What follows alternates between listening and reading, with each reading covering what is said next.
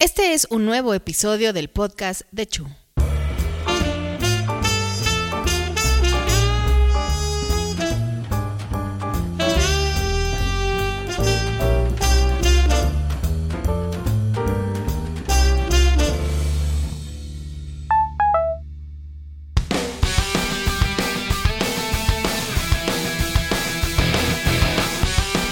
Cuando escuchamos asesino serial, nos viene a la mente alguna película de Hollywood, alguna serie de Netflix o bien algún libro fantástico de historias de asesinos. Sin embargo, la realidad es que existen y habitan entre nosotros. Yo soy su amigo el Chu y hoy voy a platicarles sobre los asesinos seriales en México.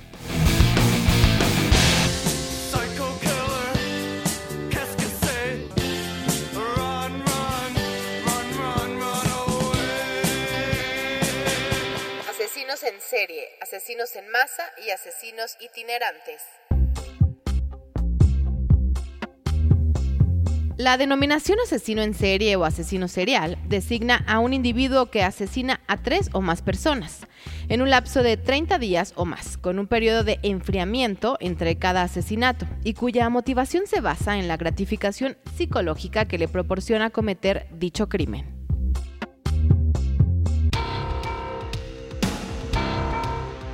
Todos hemos escuchado alguna vez sobre Charles Manson, aquel asesino serial que fundó una secta a la que nombró la familia Manson y a la que se adjudicaron más de 12 asesinatos, entre ellos el más nombrado, el de la actriz Sharon Tate, asesinada junto con otras cuatro personas más por miembros de esa secta en 1969. Manson fue llevado a la prisión estatal del condado de Los Ángeles el 22 de abril de 1971 por siete cargos de asesinatos en primer grado y un cargo de conspiración. El 1 de diciembre de 1969, la familia Manson fue desestructurada. Sus miembros más importantes fueron detenidos y sometidos a juicio. Charles Manson falleció el 19 de noviembre del 2017 a los 83 años de un paro cardiorrespiratorio y cáncer colorectal. En la historia reciente de México tenemos también algunos asesinos seriales, casos como el monstruo de Toluca, acusado de feminicidio, homicidio, privación ilegal de la libertad, inhumación ilegal de restos humanos y violación. Oscar García Guzmán fue identificado por primera vez como sospechoso de la desaparición de una compañera de universidad en octubre del 2019. Ese mismo año, tras un cateo en su casa, fueron encontrados los cuerpos estrangulados de tres mujeres, Dos de ellos estaban enterrados en el patio trasero y uno más en el baño. Tras su captura, aceptó haber asesinado no solo a las tres mujeres encontradas en su casa, sino que declaró también habría matado a una cuarta mujer y al padre de esta. El llamado monstruo de Toluca se encuentra preso en el Centro Penitenciario y de Reinserción Social de Tenango del Valle, donde enfrenta otros tres procesos penales, uno por el asesinato de una joven de 23 años, otro por el presunto feminicidio de una mujer de 25 años, así como por la violación de una joven, ocurrida el 1 de septiembre de 2018. Otros más en la lista serían los llamados monstruos de Catepec, Juan Carlos Hernández Bejar y Patricia Martínez Bernal, capturados en Ecatepec de Morelos en el Estado de México, cuando transportaban restos humanos en la carriola de un bebé. Juan Carlos declaró haber asesinado a 20 mujeres, sin embargo, no se sabe la cifra exacta y se sospecha que puede ser mucho más alta. Este par de asesinos guardaban los restos humanos en el refrigerador y en cubos de cemento. Los monstruos de Catepec, tras ser aprendidos, relataron a las autoridades estatales los brutales actos que cometían contra sus víctimas. De algunas vendían sus huesos y de otras se comían partes de sus cuerpos. Dentro de su hogar fueron hallados restos de cadáveres de mujeres, la mayoría jóvenes. Los monstruos de Ecatepec es el nombre mediático de una pareja de asesinos seriales mexicanos conformada por Juan Carlos Hernández Bejar y Patricia Martínez Bernal. Otros motes con los que se les ha llamado son la Casa de los Horrores de México o los Carniceros de Ecatepec. De acuerdo con las autoridades, el modus operandi era casi siempre el mismo. Patricia N. se acercaba primero a las víctimas. Los homicidas enganchaban a sus víctimas, invitándolas a la habitación donde vivían para ofrecerles mercancías como ropa, perfumes, quesos y productos para bebés. Ahí las asesinaban y las descuartizaban. El siguiente en la lista es Jorge Humberto Martínez, alias el Matanovias, que fue detenido en el vecino Guatemala por la Interpol, pues fue acusado por el asesinato de dos de sus parejas sentimentales en 2014 y 2016 en la Ciudad de México. El Matanovias en sus redes sociales se autonombraba como Joy Drago o Joy Agote. Se sabe que utilizaba sus redes sociales para difundir pánico en sus víctimas, pues habría publicado amenazas contra varias de ellas, desde imágenes de las mujeres en un altar de muertos hasta acciones como cambiar su estado a viudo antes de asesinarlas. De acuerdo con investigaciones, primero las enamoraba, las hacía sus novias y después las mataba. El hombre era tan hábil que la escena del crimen la acomodaba de tal modo que pareciera un suicidio y no un homicidio. Se le acusa también de cortar el cabello de las mujeres que asesinaba para coleccionarlo. Tenemos también a la matataxistas, acusada de asesinar al menos a seis hombres, todos ellos taxistas en Monterrey, Nuevo León. Cristina Soledad Sánchez Esquivel junto con su amante y otro joven más de apenas 15 años, asesinaban taxistas. Tal parece que esos crímenes están relacionados con el robo, aunque los antecedentes de maltrato y abuso sexual que infringieron sobre esta mujer durante su infancia dan cuenta de este comportamiento.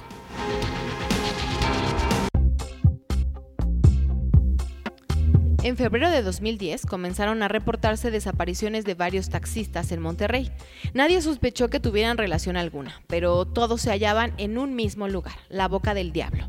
Cristina Soledad Sánchez Esquivel, apodada también La Plomera, fue capturada el 4 de junio del 2010 por policías de García, Nuevo León.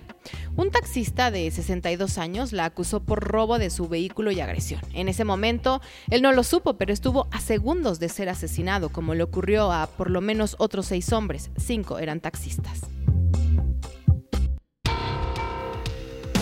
Tenemos también el caso de Abdel o Abdul Latif Sharif Sharif, conocido como el Chacal de Ciudad Juárez, a quien se le responsabiliza por alrededor de 20 feminicidios en Ciudad Juárez, aunque solo fue procesado por uno.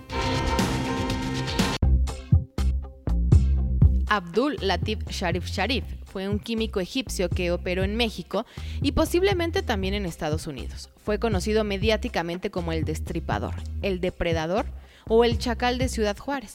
Sharif nació en el seno de una familia musulmana en Egipto. Fue hijo único. Durante su infancia sufrió de constantes abusos sexuales por parte de su padre y varios familiares varones. Quedaría huérfano de madre siendo aún niño. Tenemos a Pancho López y la lista de sus asesinatos es larga, pues según sus acusaciones cometió más de 137 asesinatos, 6 secuestros y más delitos a lo largo del territorio mexicano. De acuerdo con un examen psicológico, fue señalado como un psicópata, pues solo lo hacía por satisfacción personal. Fernando Hernández Leiva, mejor conocido como Pancho López, fue arrestado en el año de 1999 y hasta la fecha se encuentra en el Centro Federal de Readaptación El Altiplano.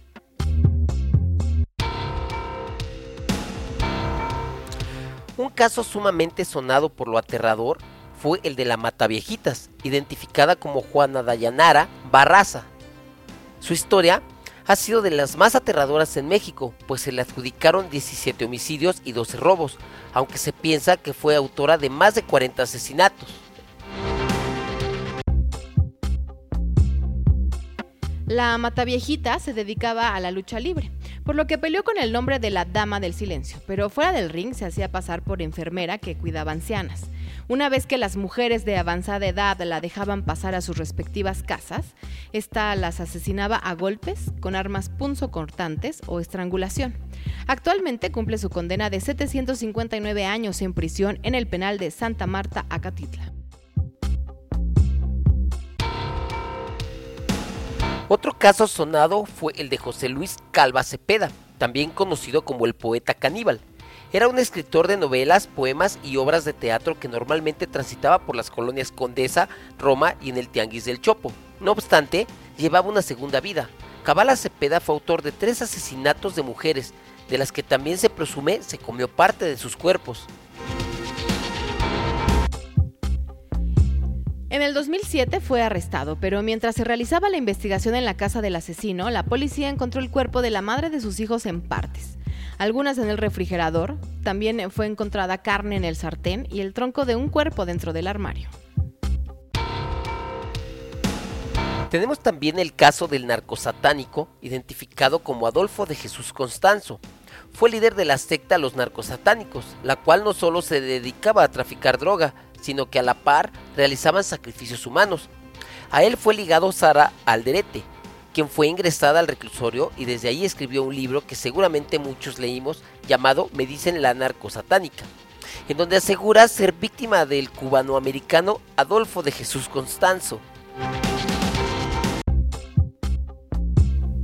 Constanzo fue abatido durante su captura después de permanecer semanas como prófugo de la justicia, y quien pagó los platos rotos fue su novia Sara Alderete, apodada La Madrina, quien se encuentra en prisión tras recibir una condena de 647 años. Tenemos también a Raúl Ociel Marroquín Reyes, conocido como el Sádico, fue encargado de asesinar a hombres homosexuales dentro de la Ciudad de México. A sus víctimas las buscaba en la zona rosa y tras invitarlos a salir los llevaba a un lugar para torturarlos hasta matarlos.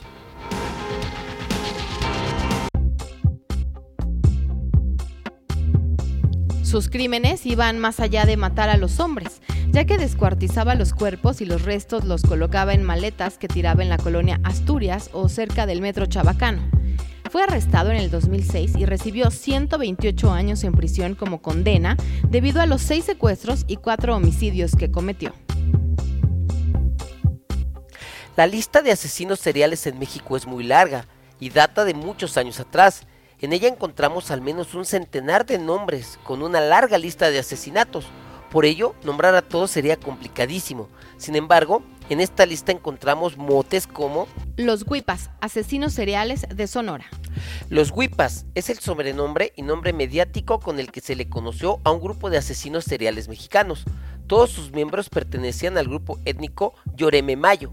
Son considerados como los primeros asesinos en serie de origen amerindio en México. Jack el Estrangulador, homónimo del asesino de Londres. Macario Alcalá Canchola aterrorizó a la Ciudad de México durante dos años. En su reino de miedo, de 1900 a 1962, mató de acuerdo con números oficiales a dos prostitutas. Sin embargo, se cree que la cifra real es de por lo menos una docena de mujeres. La historia lo conocería como Jack el Destripador mexicano.